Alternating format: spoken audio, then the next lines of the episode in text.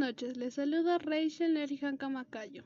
En esta oportunidad, el tema a tratar es acerca del cuidado del aire y la salud en la localidad de Arequipa.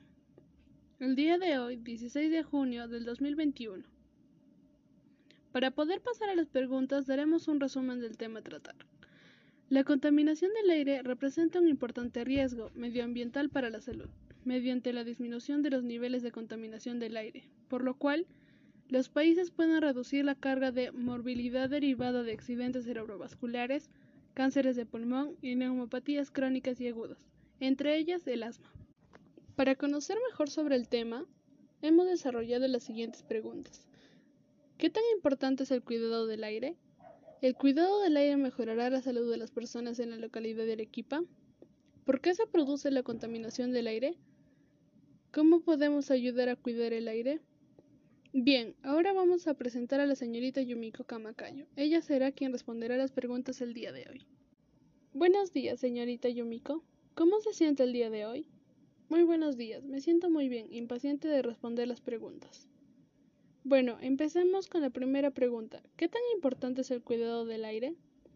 El cuidado del aire es o debería ser demasiado importante para que nosotros, los seres humanos y otros seres vivos, puedan tener una mejor vida además de evitar enfermarnos de manera seguida o contraer enfermedades graves.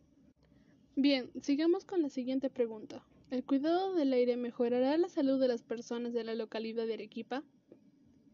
Sí, como resultado se disminuirá el riesgo de infecciones respiratorias, enfermedades cardíacas, derrames cerebrales y cáncer de pulmón, las cuales afectan en mayor proporción a poblaciones vulnerables, entre ellos los niños y adultos mayores. Bueno, sigamos con la penúltima pregunta. ¿Por qué se produce la contaminación del aire?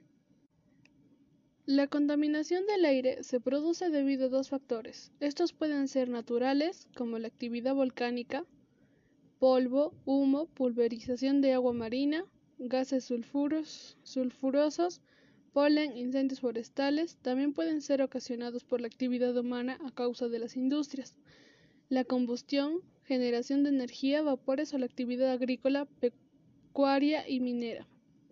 Gracias. Por último, ¿cómo podemos ayudar a cuidar el aire?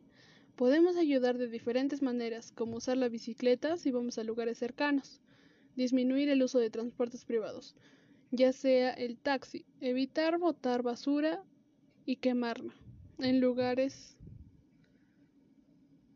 en lugares muy transitados, etc. Eso sería todo. Gracias por su participación, señorita Yumiko. En conclusión, al disminuir la contaminación se logrará reducir el riesgo de infecciones respiratorias, enfermedades cardíacas, derrames cerebrales, etc.